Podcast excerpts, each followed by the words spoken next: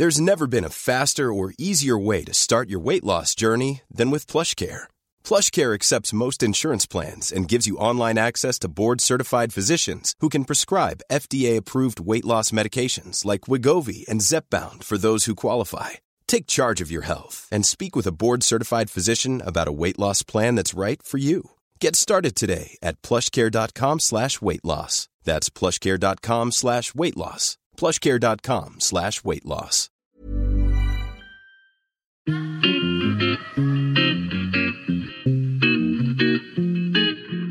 Salut les gars, je suis Anne-Laure Baratin et vous écoutez le podcast Genre de fille.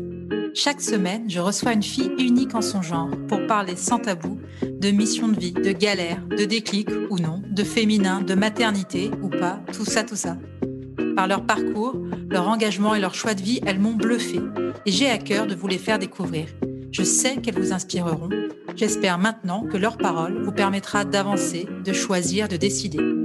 Et maintenant, place à l'épisode du jour.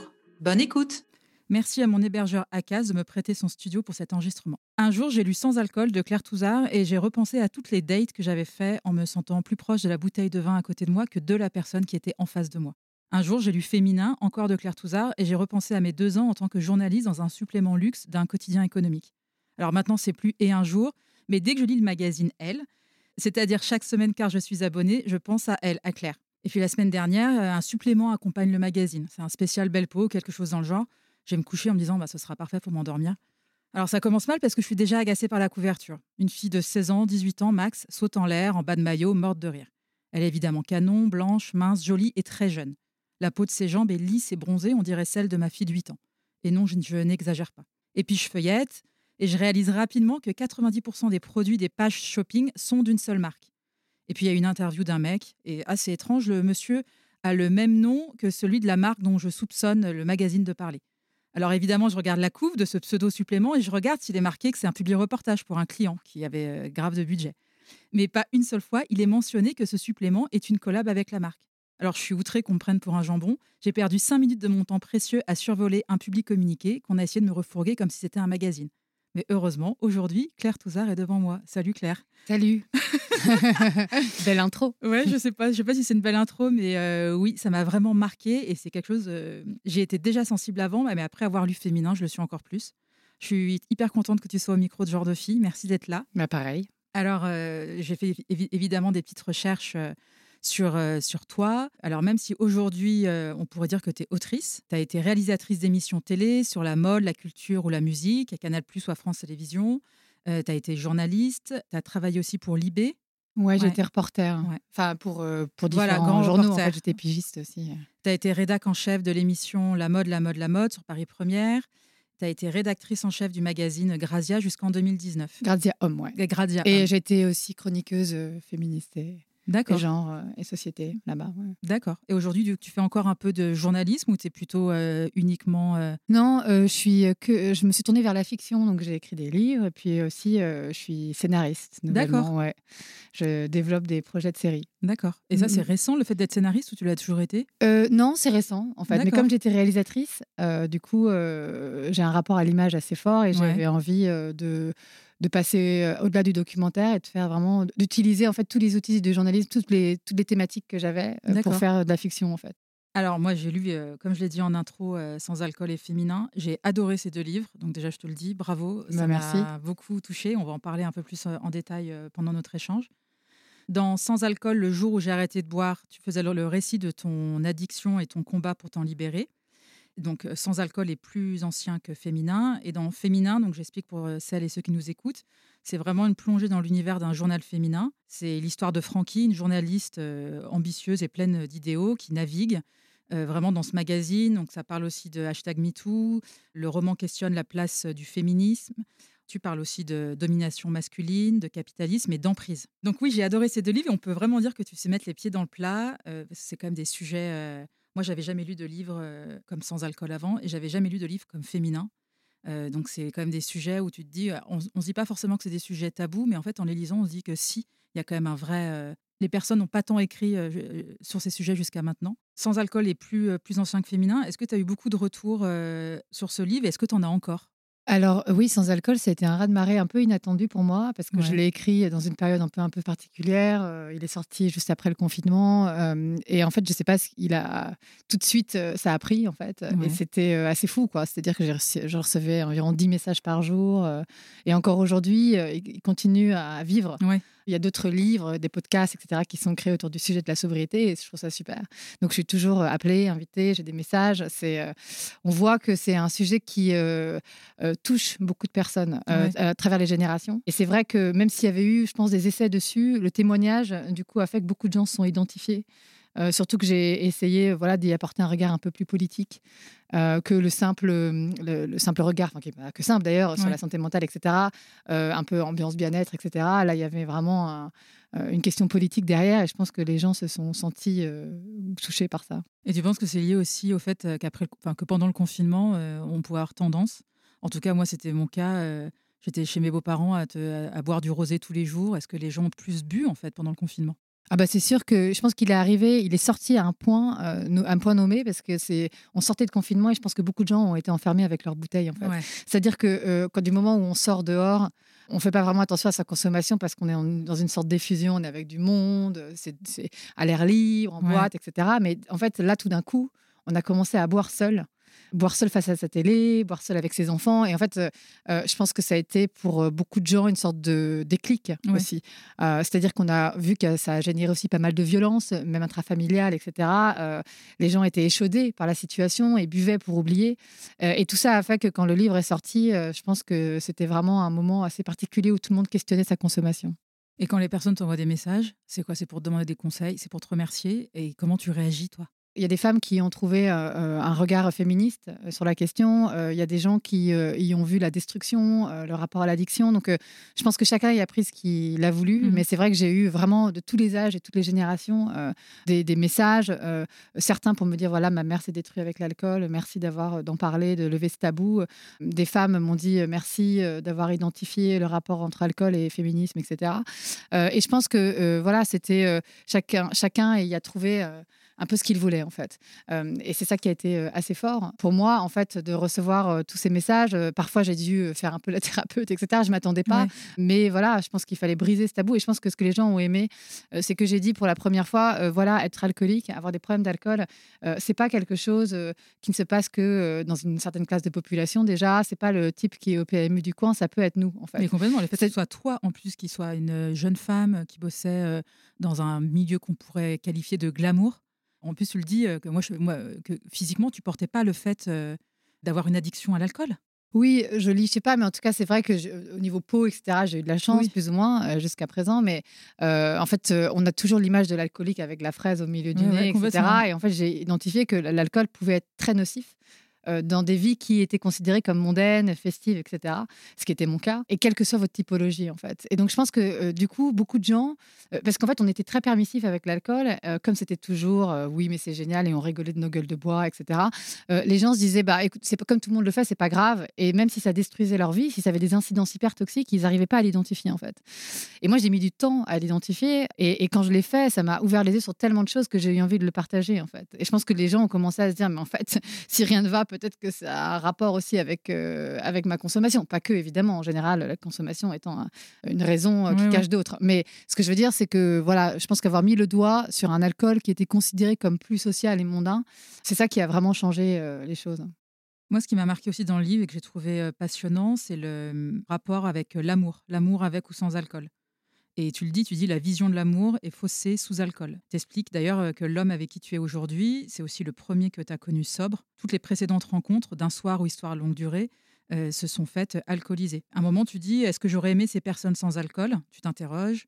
Et dans un article, tu dis, on sort avec des personnes parce qu'on est désinhibé, mais est-ce qu'on sortirait avec elles si on n'était pas? Oui, le rapport. De toute façon, euh, c'est une ficelle qu'on tire l'alcool, c'est-à-dire que ça interroge notre rapport à beaucoup de choses. C'est-à-dire, en fait, pourquoi on a besoin de se cacher, pourquoi on a besoin d'ensevelir, pourquoi on a besoin de mettre des filtres Mhm. pour certaines situations de nos vies? Euh, et quand on commence à se poser la question, euh, ça montre qu'on a un rapport très complexe à beaucoup de choses. Et euh, en fait, c'est assez percutant. En fait, c'est assez. boule- Enfin, pour moi, ça a été assez bouleversant. Par exemple, je me suis demandé pourquoi, en fait, quand je vais à l'époque, quand j'étais célibataire, pourquoi quand j'allais à des dates, j'étais tout le temps bourrée, en fait Ouais. comme si j'avais peur de l'autre et comme, comme si j'étais prête aussi à avoir le pire. Arrêter l'alcool, c'était une sorte de philosophie où je me suis dit, bah, en fait, je vais être obligée de vivre la vie sans filtre, donc il va falloir que ce soit mieux. Et donc, dans le rapport à l'amour aussi. Et je me suis rendu compte qu'en fait, je buvais pour me dire que, en fait, si un type se, se comportait mal avec moi, c'était OK en fait, quelque part. C'était pour, euh, c'était un peu la, ouais, la théorie du pire. Et tout d'un coup, euh, devoir aimer quelqu'un sobre, c'était euh, forcément être avec quelqu'un de bien. Et j'ai rencontré Alex. Je comptais pas forcément être en couple, pas forcément avec un homme. Et en fait, tout d'un coup, son histoire a un peu percuté la mienne, dans le sens où on s'est retrouvés au-delà des genres, au-delà de plein de choses, sur des histoires un peu cabossées, communes. Et je pense que ça a été vraiment une super belle histoire, quoi. Et aujourd'hui, au quotidien, je vois que sobre, je peux tout faire avec lui. Euh, ça n'empêche pas que c'est compliqué. Euh, par exemple, il a fallu réapprendre à faire l'amour, par exemple. Euh, la sexualité, on l'apprend beaucoup à travers l'alcool. Et moi, j'ai découvert que j'étais un peu prude, en fait, alors que je m'imaginais hyper aventureuse. Et c'était quelque chose d'assez touchant et d'assez dur, en fait. Et donc, il a fallu euh, ouais, il a fallu réapprendre. C'était beau et ça a donné au sexe et à l'amour quelque chose encore de, plus lumineux et puissant en fait. Et en plus, donc Alex, ton compagnon, il est lui aussi, il a une addiction. Si je me souviens bien dans le livre, il a une addiction à l'alcool avant. Donc toi, quand tu le rencontres, il était, il était sobre, il buvait plus d'alcool. Tout à fait. En fait, moi, je me posais déjà des questions et puis en plus, j'avais plein de problèmes physiques liés à l'alcool. Euh, j'avais des problèmes de gastrite, j'avais, euh, j'arrivais quasiment plus à boire l'alcool comme si mon foie n'en pouvait plus. Donc je me posais beaucoup de questions. J'avais déjà arrêté la cigarette après avoir euh, quand même fumé genre deux paquets par jour pendant 20 ans. Quand même réussi à arrêter la clope. Ouais. Et donc, je me posais beaucoup de questions et je commençais à, identifier comme ça. Et en fait, quand je l'ai rencontré, euh, ce qui était drôle, c'est que euh, pour la première fois, il y avait quelqu'un qui me disait qu'il était sobre. Euh, donc, il avait arrêté de boire de façon très cool et décontractée. il était très drôle. Et je me disais, mais c'est génial, en fait. C'est pas. Peut fun sans, sans Ouais, en fait, on avait tellement associé l'alcool à l'humour, à tout un, au côté rock'n'roll, à tout un tas de choses, qu'avoir quelqu'un qui incarnait ça, mais qui, était tout, qui ne buvait pas, en fait, était un peu fou. C'est dingue quand même de se dire mais euh, et donc euh, oui, on s'est rencontrés à un moment où moi je voulais arrêter aussi pour moi et euh, quelque part ça m'a aidé d'être avec quelqu'un qui m'a montré que c'était possible. Et aujourd'hui, quand tu vois des copines ou des copains, si eux boivent de l'alcool, toi tu prends un truc sans alcool? Oui, bien sûr. Ouais. Ouais. Et c'est pas trop dur? Bah, c'est dur pour eux surtout. Ouais. En fait, parce que l'alcool, en fait, cette question sur l'alcool, elle est un peu subversive. On s'en rend compte et c'est ça qui est un peu délirant, c'est-à-dire qu'on a l'impression que ce qui est subversif, c'est de boire. Mais en fait, c'est de ne pas boire, puisque boire est une norme massive, mmh. en fait. Euh, et je critique pas les gens qui boivent. Par ailleurs, chacun euh, trouve son compte et c'est super. Moi, je suis contente si les gens arrivent à euh, approcher l'ivresse avec une modération et avec joie, tant mieux, en mmh. fait. J'ai besoin de trouver une voie pour moi parce que j'ai un rapport différent à l'alcool. J'ai un, un, rapport autodestructeur à l'alcool. et en fait, euh, c'est important que chacun puisse traquer ensemble euh, en se tolérant les uns les autres. Euh, et c'est ça qui a été peut-être un peu dur à des moments, c'est que autant il y a des gens qui ont été très tolérants, qu'ils boivent ou non, autant d'autres, j'ai vu que si je faisais pas partie de la fête avec eux et que je leur renvoyais, c'est comme si je leur renvoyais un miroir, c'était compliqué en fait. et donc ça a été voilà beaucoup de conversations autour de ça, parce que finalement dans l'arrêt de l'alcool, beaucoup de gens voient un jugement dans leur propre. ah, ils ont l'impression de se sentir jugés bah, c'est sûr que quand quelqu'un arrête quelque chose face à vous, euh, tout d'un coup, ça interroge pourquoi nous on le fait? Ou ton rapport. et quand on a un rapport assez sain à ça, c'est OK. Mais quand on a un rapport très ambigu à ça, tout d'un coup, ça déterre des choses qu'on n'a pas envie de voir. Surtout qu'on boit en général pour oublier. Mmh. Donc, euh, si quelqu'un est là pour vous rappeler que peut-être vous avez un problème, c'est problématique. C'est pas grave. Et puis, même si j'ai pu m'éloigner de certaines personnes, c'est pas grave. Euh, je les juge pas. Et je pense que peut-être que aussi nos amitiés étaient très formés autour mmh. de l'alcool, parce qu'il y a beaucoup d'amitiés qui aussi, euh, euh, c'est un peu les, amitiés de bar, quoi, moi j'appelle ça. Et on s'en rend pas compte parce qu'on se sent très proche des gens, mais en fait on est là pour, pour boire, pour cracher sur la société. C'est une sorte de philosophie un peu, mmh. la philosophie de comptoir. Et c'est pas péjoratif. Quelque part ça manque parfois, mais moi je suis j'en suis plus là parce que je peux pas aussi euh, au-delà de je veux pas et ça a changé ma philosophie de vie. il y a aussi quelque chose qui m'a tu parlais de, personnes qui t'avaient dit merci d'avoir traité l'alcoolisme sous l'angle du féminisme. Moi, c'est quelque chose qui m'a touché personnellement et tu en parles très bien. C'est l'alcool, ça remet aussi en cause la question du consentement et le fait qu'il y a une vulnérabilité accrue. Pareil, moi, c'est la première fois que je lisais quelque chose qui disait, en gros, euh, et d'autant plus quand tu es une femme, c'est en gros, c'est se poser la question de toutes les relations que tu as pu avoir avant. Moi, en tout cas, c'est ce que j'ai fait et de me dire, si j'avais pas bu, est-ce que j'aurais couché avec ces personnes-là, tu vois? Ça, me fait penser. Euh, alors, je sais que toi, tu as une belle fille qui est peut-être ado ou peut-être pas encore. Ouais, ouais, elle a 11 ans. Pour avoir eu des discussions avec des copains en disant euh, plus tard, est-ce qu'on a peur que nos enfants se droguent et tout, j'étais une des seules à dire, moi, ce qui me fait peur, c'est plutôt l'alcool. Parce qu'en tant que femme, l'alcool te rend vulnérable et te donne une espèce de. Ça dépend de personne, des personnes. Ça peut être, si tu es trop bu, ça peut être une léthargie. Mais en gros, c'est voilà, pour moi, il y a vraiment la question du consentement. On n'en parle pas assez par rapport à ça. Bah, en fait, euh, c'est vrai que je pense que ce qu'il faut, c'est pas tant que les femmes euh, s'arrêtent de boire, mais que les hommes soient éduqués Aussi, à ne ouais. pas les agresser, en Oui, fait. complètement. Mais euh, c'est parce qu'en fait, elle, euh, elle devrait avoir le droit de boire librement. Oui, oui. Et encore une fois, je suis pas du tout contre l'ivresse. Ce que je veux dire, c'est que, en fait, évidemment, moi, en buvant, je me suis mis dans énormément de situations de danger.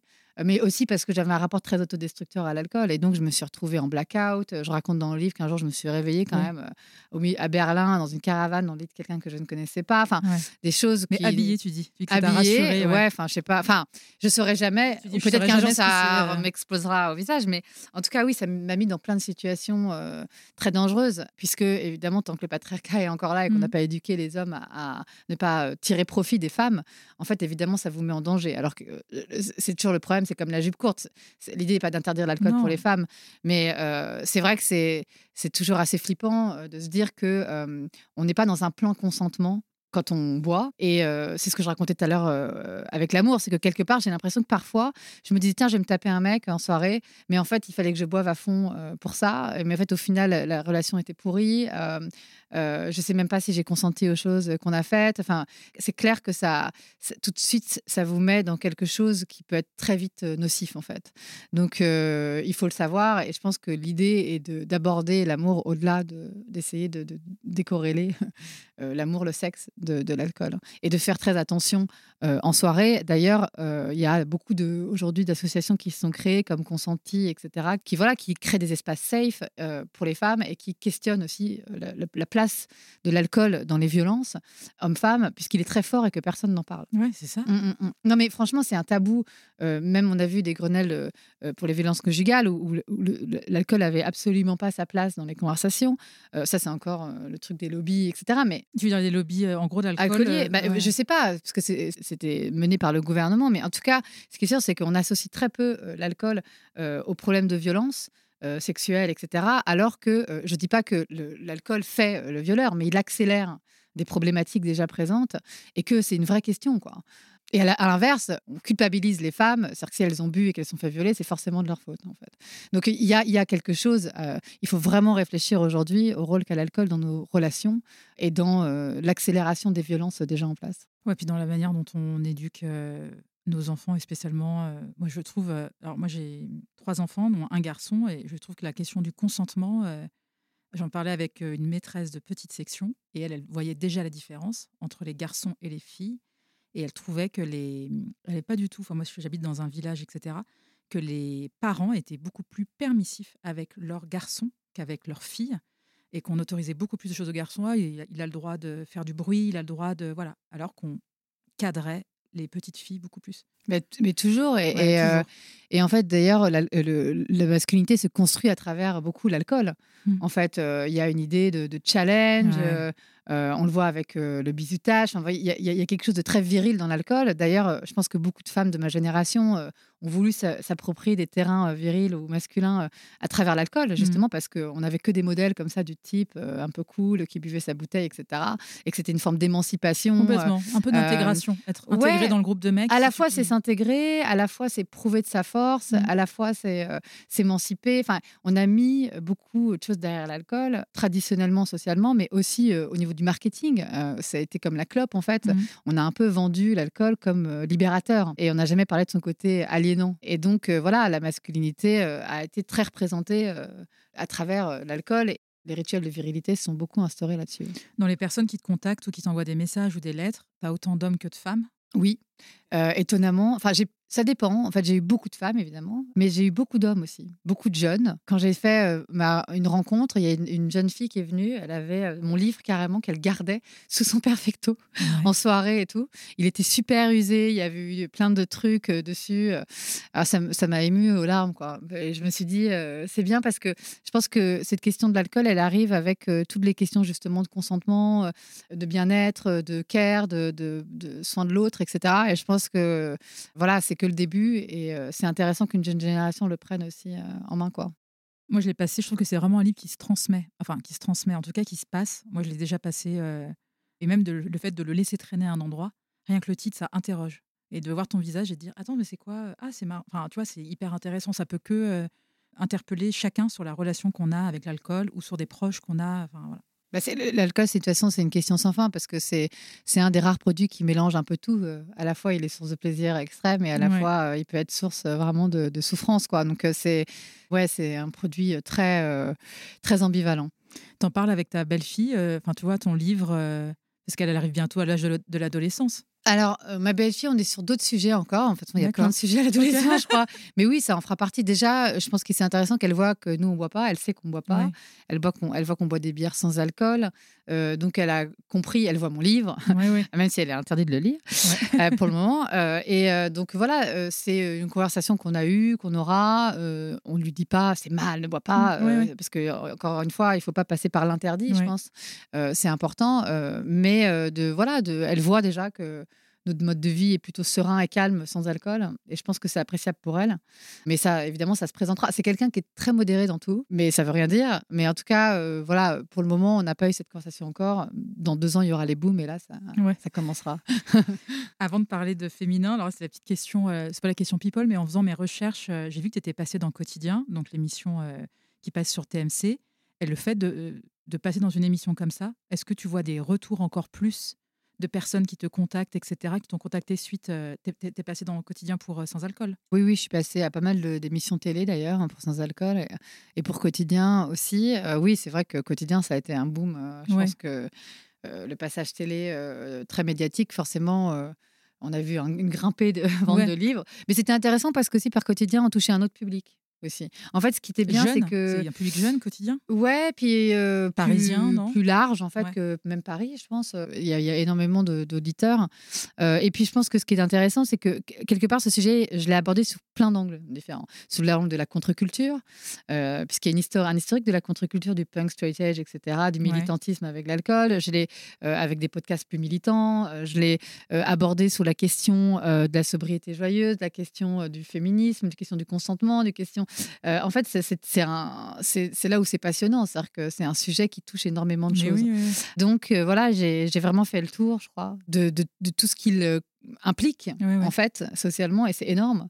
Donc voilà, c'était assez passionnant parce que même moi, ça m'a fait réfléchir à un nombre de choses.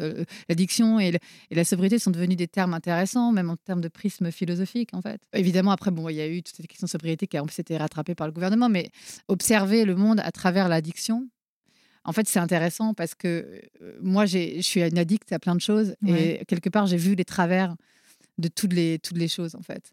À, à, travers ça, bah, j'ai une addiction aux fringues à une époque, j'ai une addiction à la clope, j'ai une addiction à l'amour, et ça m'a fait voir voilà jusqu'on pouvait aller d'extrême, ça m'a poser des questions sur le néolibéralisme, le capitalisme, le profit. Enfin, en fait, quelque part, c'est des super lunettes, un peu comme le féminisme, en fait, l'addiction. Parce que, euh, voilà, ça vous montre, le, ça vous questionne sur la consommation. Et donc, à partir de là, ça a nourri ma pensée, en fait, euh, intellectuelle. Et c'est ça qui était fascinant, c'est que c'était que le début, en fait, ce livre. Tout ce que tu viens de dire à l'instant, ça s'est confirmé avec ce que tu as écrit dans Féminin oui, c'est en fait, c'est quelque part, ils se répondent un peu. Ah, mais ouais, complètement. Parce que euh, euh, qui dit réflexion sur la consommation, euh, dit évidemment réflexion sur le capitalisme. Ça, vous invite à voir énormément de choses sous ces aspects les plus durs. Alors, comment tu as choisi le, le thème, l'univers des magazines féminins? Tu as fini sans alcool, sans alcool sort, je sais pas, quelques mois plus tard. Féminin, il est sorti en septembre dernier, c'est ça? Ouais. En fait, j'ai mis un an pour l'écrire. Enfin, voilà, il est sorti deux ans après. Donc, assez rapidement. J'avais envie euh, de raconter euh, les dessous un peu justement de certains milieux qui nous rendent accros de la même façon. en fait, c'est un peu le même procédé que sans alcool. C'est-à-dire que la mode, l'industrie du glamour et des cosmétiques et certains magazines nous rendent accros à une certaine image de la femme qui passe par la possession et le consumérisme, en fait. Et pour avoir travaillé dans des journaux, je m'en suis rendu compte et ça m'a fait souffrir. Et de la même façon que l'alcool m'a fait souffrir, j'ai eu besoin d'en parler pour que les jeunes filles ne reproduisent pas forcément les mêmes erreurs. Voilà. C'est hyper bien aussi féminin, je l'ai dévoré. Est-ce que, parce que je sais que en faisant mes recherches, etc., tu t'insistes bien en disant que c'est pas c'est un roman en fait, que tu cibles personne, que c'est pas un ouvrage autobiographique? Non, c'est une autofiction, un roman d'autofiction, c'est-à-dire que ça part d'expériences observées, puisque j'ai travaillé dans un féminin, mais pour Francky n'est pas moi, c'est une autofiction. Je repense à, cet extrait qui m'avait beaucoup marqué, justement, quand tu expliques que, que Francky devient un peu addict, justement, à ce milieu qui, te, à la fois, te chouchoute et en même temps, te, en tout cas, elle, dans son ressenti, l'appauvrit, parce que ça va, ça va complètement à l'opposé de ses valeurs, même si elle ne se rend pas compte au début. Et tu donnes cet exemple où euh, elle habite à Belleville et tu as une énorme berline qui vient la chercher pour les défilés. Et elle se retrouve vite agacée à cause des, des embouteillages et elle se rend compte un peu de ça, en fait. Tu as vraiment une espèce de de dichotomie entre euh, la manière dont elle réagit, cette espèce d'agacement permanent, de stress, de papier à rendre, de montrer, euh, de supporter les différentes hiérarchies du journal, et ce côté avec ses copains en dehors du journal, ses valeurs à elle. Et en fait, ça tient, ça tient. Et puis en fait, il y a un moment où tu. C'est pas qu'elle explose en plein vol, parce qu'il y a aussi euh, la relation avec son rédacteur en chef et tout, mais ça, ça tient plus, quoi. Non, mais en fait, je pense que c'est un peu propre à notre époque. C'est-à-dire qu'en tout cas, ma génération, on est rentré dans le système un peu sans se poser de questions. Euh, je pense qu'on était un peu bon élève, même si on était de gauche, qu'on identifiait qu'il y avait des mmh. problématiques. En fait, on, y allait, quoi. En fait. Et je pense que c'est le cas de Francky, c'est que elle rentre dans cet univers. À la base, elle, n'a jamais écrit pour la mode, mais elle se dit bon, euh, c'est de la création, pourquoi pas. Et elle ne comprend pas en fait euh, que ce sont des milieux qui en fait jouent beaucoup sur une course à la tendance, à l'apparence, qui vous font croire qu'en fait tout ce que vous êtes, vos statuts votre identité euh, n'est liée qu'à euh, en fait la possession, euh, l'apparence, la consommation, et que en fait c'est des univers qui broient, puisque en fait on n'arrive jamais à l'attraper cette foutue tendance ou cette ce, fameux idéal capitaliste. Et donc on voit que Francky est très partagée, c'est-à-dire qu'à la fois elle a des valeurs de gauche, à la fois elle a envie de changer les choses, à la fois elle est quand même attirée par ce succès capitaliste que tout le monde vend. Euh, et par cette image qu'il faudrait avoir. Euh, et je pense qu'à un moment donné, ça se fissure en elle, que cette fragilité fait que ce, monde la, mange toute crue, en fait. Et donc, euh, j'avais envie de raconter cette espèce d'ambivalence actuelle où à la fois on a envie de changer les choses et à la fois le, notre système néolibéral nous ramène toujours un peu du mauvais côté quoi et essaie de nous, nous draguer comme ça nous attirer vers, vers encore une fois un rythme euh, aussi capitaliste, une consommation, quelque chose de très frénétique et en fait euh, de très toxique. Par exemple, euh, je pense que on est très aliéné en fait à cette image de la femme qui passe par le par la possession, l'apparence, etc. et ça fait ceux qui en tirent profit, ce sont les, les, marques en fait. Et donc les magazines, eux, aident les marques à faire ça et en fait ça fait souffrir beaucoup de femmes, ça crée beaucoup de problèmes de santé mentale et je trouve que comme la mode a beaucoup de pouvoir, on n'en parle jamais. Et donc j'avais envie d'en parler parce qu'à force de se taire euh, j'ai vu beaucoup de jeunes filles rentrer un peu dans la même matrice que Francky, mon personnage, et ça m'a terrifiée, quoi. Voilà, euh, c'était une façon de dire euh, ce que vous êtes en tant que femme, qui vous êtes. Ça n'a rien à voir avec ce que vendent les marques, en fait. Les marques, elles sont là pour faire du super profit, elles sont pas là pour vous émanciper, en fait. Il faut vraiment être clair là-dessus parce que on a commencé à gober que c'était le cas, en fait. On a commencé à se dire que pour être une femme libre, émancipée, belle, géniale, incroyable, ça passait forcément par notre façon de nous habiller, par notre image, et ce n'est pas le cas en fait. Et, le vêtement peut être émancipateur, il peut être politique, mais ça n'a rien à voir avec les industries euh, qui, elles, nous poussent à acheter toujours plus, à être différentes de qui on est. Euh, voilà, il faut décorréler de tout ça. Et c'était important de le faire pour moi. Et ce qui est aussi euh, hyper intéressant, c'est quand tu racontes dans ton roman, il y a quand même une forme de sexisme qui est quand même larvé dans les rédactions. Tu dis dans un article où tu es interviewé, c'est une phrase qui m'a beaucoup marqué, ce qui est certain, c'est que des figures masculines de la presse ayant des comportements toxiques dirigent aujourd'hui des équipes de femmes. Il y a toujours aujourd'hui beaucoup de sexisme larvé dans les rédactions. Les gens, là j'adore cette punchline, les gens sont prétendument de gauche, font des sujets sur la déconstruction, mais en creux, dès qu'ils sont un peu gênés dans leurs intérêts, il n'y a plus personne. Ben non, c'est ça en fait. Mais je pense que l'arrivée de toutes ces problématiques euh, climatiques qui sont vraiment, qui sont là depuis des années, hein, mais qui ont vraiment euh, ressurgi, euh, et des problématiques féministes, etc., ont mis les gens dans une espèce d'impasse, euh, puisque en fait aujourd'hui, les industries de la mode, glamour, du cosmétique, comme les magazines, ont un intérêt, c'est de vendre. Et donc, vendre, ça ne veut pas dire soutenir. Enfin, en fait, c'est indissociable, en fait. Euh, je ne sais pas comment dire. Et donc, ça a mis beaucoup de gens face à des, problèmes. Qu'est-ce qu'on fait, par exemple? Est-ce qu'on continue à soutenir des marques comme Dior qui mettent des t-shirts féministes, mais sans savoir si elles traitent bien leurs leur euh, travailleuses, par exemple voyez? Euh, Et donc, en fait, ça, a créé une sorte de schizophrénie, même dans les journaux, où à la fois, on faisait des grands sujets euh, sur l'émancipation féminine, etc., euh, même presque l'anticapitalisme. Et derrière, il y avait un, un, supplément sur les crèmes, en fait. Et donc, je pense qu'il y a aujourd'hui une problématique qui est est-ce qu'on reste dans le système pour maintenir nos intérêts Ou est-ce que vraiment on touche à la vérité et en ces cas-là, on analyse tout, mais on risque financièrement, en fait. Et en fait, je pense que peu de gens sont prêts à faire la deuxième option. La nouvelle génération, oui, parce qu'elle arrive fauchée et qu'elle sait qu'elle n'a pas d'avenir. Notre génération est encore très entretenue euh, par ce succès capitaliste et par la peur de perdre en privilèges et en intérêts. Et en fait, du coup, elle m'énerve la chef au chou. Mais euh, on voit bien les limites de tout ça, en fait. Aujourd'hui, si on veut que le changement il arrive, il faut tout restructurer, il faut tout réfléchir et il faut risquer de perdre en intérêt. Il faut risquer de refuser de bosser avec certaines marques. Il faut euh, critiquer LVMH. Il faut faire des choses qui, en fait, euh, oui, nous rapportent moins, euh, mais rapportent plus en vérité et en authenticité, en fait. Et donc, on est entre deux choix. Et je pense que je juge personne parce que mmh. je dis pas que c'est facile, mais je pense qu'on est, ouais, on est, on est aujourd'hui dans, dans deux choix qui sont compliqués. Puisque soit on reste du côté du capitalisme et du super profit, mais on est dans le déni, et je pense pas que ça rend plus heureux. Euh, pour peu qu'on ait des valeurs de gauche, j'entends, soit euh, on fait le choix de, le critiquer, mais effectivement, on prend des risques et c'est plus compliqué en fait.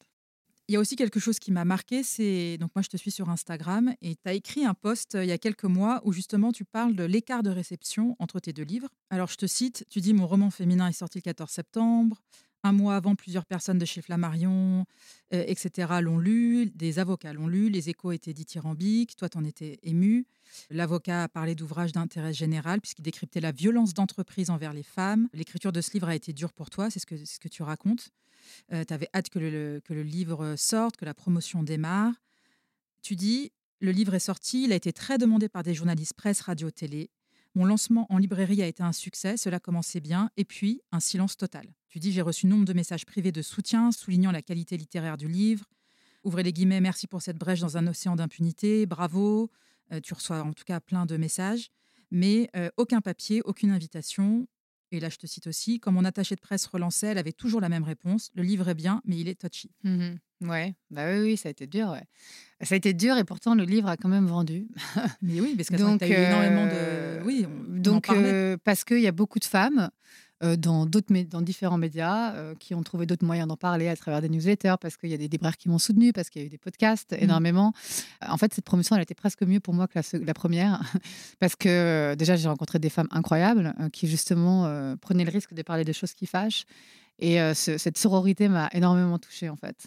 Si vous voulez, ce qui est assez étrange et génial en même temps, c'est que cette promotion a été exactement à l'image de ce que je raconte dans le livre. Oui. Donc en fait, c'était, on pouvait pas quelque part de meilleures de preuves de ce que je raconte, c'est-à-dire que je raconte que euh, il y a un système de pouvoir qui mélange capitalisme et patriarcat, puisque c'est les, deux font le modèle d'une même pièce, puisque en fait ce système-là a été pensé par des hommes et continue à être régi par des hommes qui broient les femmes en mmh fait, voilà. Puisque une fois qu'on dérange un peu trop, alors ils sont d'accord en façade de parler de, de, féminisme, etc. Mais dès que ça dérange un peu leurs intérêts, dès qu'on remet en question les vraies structures euh, qui créent les problématiques, et là, en fait, il n'y a plus personne. Et donc, euh, voilà, euh, c'est ce que je raconte dans le livre, c'est ce qu'a montré la promotion. Et pourtant, sans s'attaquer à ces structures, euh, on n'arrivera à rien, en fait. Donc oui, c'est un risque. oui, c'est compliqué. Mais moi, je préfère euh, être, retrouver mon intégrité euh, et, dire les choses qui fâchent plutôt que de continuer à être dans un déni, en fait. Et en fait, c'est le sujet des annonceurs qui est touchy. Qu'est-ce qui fait que... Est-ce que si tu n'avais pas bossé dans un magazine euh, avant, tu penses qu'ils auraient été moins frileux? Je sais. En fait, il y, a plusieurs choses. Il y a plusieurs choses. C'est-à-dire que déjà, il y a un type qui s'est reconnu euh, dans le rôle de Noé, qui est donc, euh, pour expliquer, Noé, en fait, est l'homme, un homme qui arrive à la tête de la rédaction au travail, Francky, et qui va empirer les choses, puisque, en fait, déjà, personne trouve bizarre que ce soit un homme à la tête de magazine féminin, mais c'est un vrai problème pour moi. et que, en fait, ce type est là, surtout, en fait, pour caresser justement les annonceurs, puisqu'aujourd'hui, c'est beaucoup les, ces postes à responsabilité demandent beaucoup de liens justement avec les grandes industries en fait. Et en fait, ce, type arrive euh, et il se trouve que quelqu'un s'est reconnu euh, dans ce personnage et qu'il a euh, mis de la pression à différents endroits, voilà, en me traitant de menteuse, etc. Et que ce, cette personne est passée dans plein de groupes de médias en France, voire tous, en fait. Pour dire ça? Non, il, ah. est, il, est, passé, il a travaillé, ah, en bah, fait. Comme Noé. voilà. Donc, évidemment, si c'est lui, mmh. mais c'est encore une fois une fiction, bah, ça emmerde tous les groupes puisqu'ils l'ont embauché Voilà. Donc il y a eu ça. Et puis il y a eu aussi le fait que effectivement, je lançais l'alerte sur le rapport un peu trop exigu entre, un peu trop étroit, ténu entre les journalistes et le luxe. et je pense que ça a été ça le vrai tabou, en fait. C'est dommage, parce qu'en plus, moi, mon livre, il, il, situe avant le MeToo et avant qu'on questionne ces problématiques. Donc, j'attendais un peu une suite en me disant comment ça s'est reconfiguré. Euh, et je pense que voilà, le, système s'est senti attaqué, euh, alors que je posais des questions. Euh, parce qu'aujourd'hui, on est bien d'accord, on est dans le système capitaliste de toute façon, et c'est très dur de se financer avec de l'argent et de l'argent propre, entre guillemets. donc, moi, je, je, jette la pierre à personne. Je dis juste qu'il est vraiment temps de mettre cette question sur la table, puisque quand même voilà, c'est un vrai sujet. C'est-à-dire que, euh, par exemple, un journal, en fait, en gros, il vit maintenant plus vraiment de son lectorat, mais il vit parce que des marques euh, achètent des, des, encarts publicitaires. Oui, complètement. Bah, comme ce que j'ai dit en intro, qui était complètement hallucinant, mais qui est... Bah, qui, est vrai. Et donc, bon, voilà, je comprends que le, que le journal euh, doive continuer à subsister. Mmh.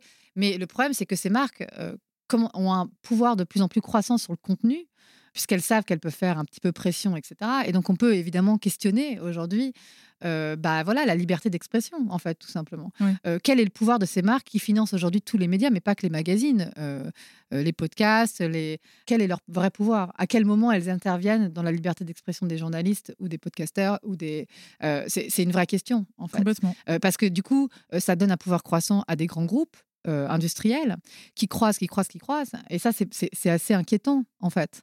Euh, parce que, euh, voilà, c'est dans quelle mesure ils n'instrumentalisent pas, si vous voulez, les contenus des médias. Dans un, article pour Mademoiselle, donc tu parles de l'indépendance qui n'est pas rémunérateur quand on est une femme féministe. D'ailleurs, tu parles un peu de toutes les personnes que tu connais, justement.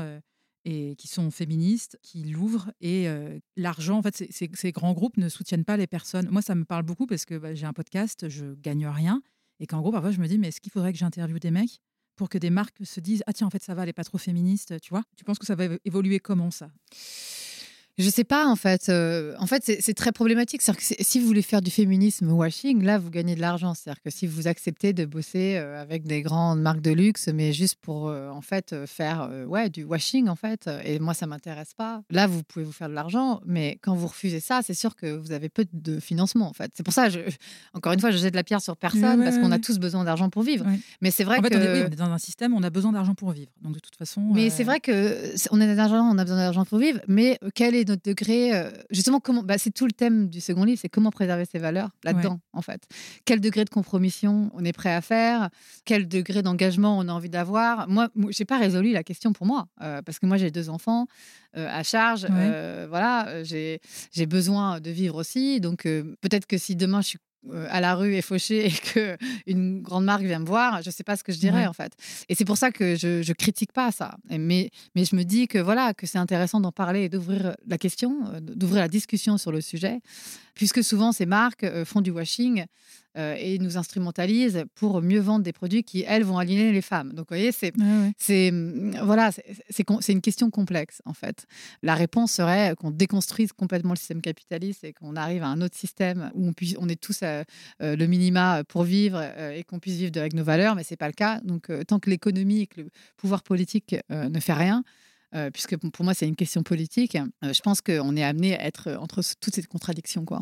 Quand tu parles de l'indépendance, etc., ça me fait penser à un truc que j'ai vu sur Insta que je trouve hyper intéressant. Tu as eu un, festival du, à Londres sur le podcast en général. Et je voyais à un moment, tu avais Nana qui disait euh, Bon, à la base, le podcast, c'est pas un truc rémunérateur. Et dès que tu commences à avoir un peu d'argent, eh ben, tu n'as plus de femmes. Enfin, tu as moins de femmes. Quoi. En gros, que les, les postes sont trustés par les mecs euh, et tout. je, je détaille pas assez, et je, mais ça m'a fait penser à ça, tu vois.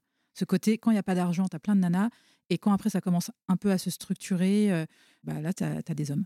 Bah, de toute façon, c'est pareil partout. Moi, je commence en cinéma, on voit bien que les gros budgets continuent à être offerts quand même aux hommes, principalement. Euh, je crois que c'est quoi C'est Eva Longoria qui s'est exprimée là-dessus. Et c'était c'est bien parce qu'elle elle a fait un film et elle raconte que elle, elle a qu'un shot avec un certain budget, alors que les hommes ont 22 millions et puis c'est parti. Quoi. Et c'est vrai que. Oui, en gros, quand tu es une femme et que tu veux faire du ciné, tu peux pas te planter. Ouais. Oui, alors qu'en gros, quand tu es un mec, tu peux faire plein de bouses et, euh, on, te, refilera un budget derrière. Bah oui, mais c'est toujours pareil. De toute façon, tant qu'on aura en haut de nos têtes, euh, voilà, tous ces hommes qui décident pour nous, qui se filent des budgets entre eux, voilà, que, et qui estiment que, en fait, on, est des voix un peu radicales et dissidentes dans leurs normes. Euh, sans se situer et sans poser la question de, est-ce que c'est pas eux qui sont un peu radicaux, etc. En fait, euh, on n'arrivera à rien. Quoi. Et c'est vrai que moi, j'ai 40 ans, euh, j'ai passé, j'ai une expérience certaine dans les médias et mon engagement politique, il vient de cette expérience. Mais souvent, quand je suis à des entretiens avec des hommes, on essaye de me faire croire que c'est un peu une lubie de wokiste, un peu de, enfin, de jeunette, etc. on me parle comme si j'avais 13 ans. C'est un peu une façon toujours de, de comment dirais-je, euh, d'évaluer nos luttes et de garder le pouvoir, en fait. T'infantiliser, en fait. Euh, bien sûr. Euh, moi, je sais très bien pourquoi j'ai écrit ces livres. Après des années d'expérience dans des postes à responsabilité dans les médias, c'est parce que j'ai vu ce plafond de verre et qu'à un moment donné, j'avais plus euh, la possibilité de, continuer, ou alors ça voulait dire de devenir moi-même un requin et euh, de manipuler tout le monde et d'être politique et de finalement faire euh, ce que demande le pouvoir patriarcal et capitaliste. Et j'ai pas eu envie de ça. Et j'ai fait un, voilà, et donc faire un pas de côté, c'est sûr que ça donne, ça offre moins de pouvoir, mais qui a envie d'avoir de pouvoir dans cette société, quoi? En fait, le problème, c'est ça, c'est que en fait, euh, moi, je préfère. Euh, enfin, j'ai pas envie d'avoir du pouvoir dans une société qui maltraite, qui exploite, euh, qui. si c'est être en haut de la pyramide, il faut faire ça pour être en haut de la pyramide, ça m'intéresse pas, en fait. Mais bon, ça veut dire qu'aussi, du coup, les femmes partent à un certain moment donné par rébellion, etc., ou par philosophie, et que on retrouve encore les mêmes qui. les plus précaires. Qui, voilà, qui tressent les hauteurs, quoi, en fait, mmh. et les budgets. Donc, voilà. C'est quoi tes projets? J'écris un autre livre dont je parle pas trop encore pour le moment. Et je, encore bah, un truc où tu mets les pieds dans le plat?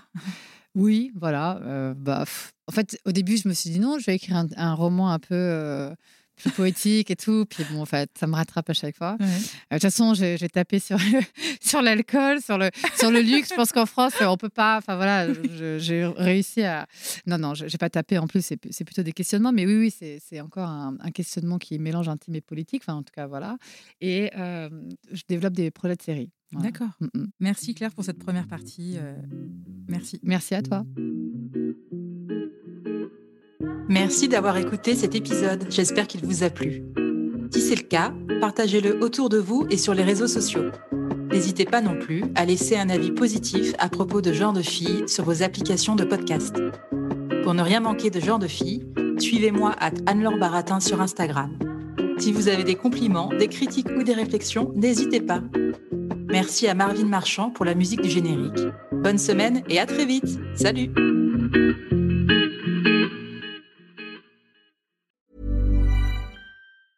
Mom deserves the best, and there's no better place to shop for Mother's Day than Whole Foods Market. They're your destination for unbeatable savings, from premium gifts to show-stopping flowers and irresistible desserts. Start by saving 33% with Prime on all body care and candles. Then get a 15-stem bunch of tulips for just $9.99 each with Prime. Round out Mom's menu with festive rosé, irresistible berry chantilly cake, and more special treats. Come celebrate Mother's Day at Whole Foods Market.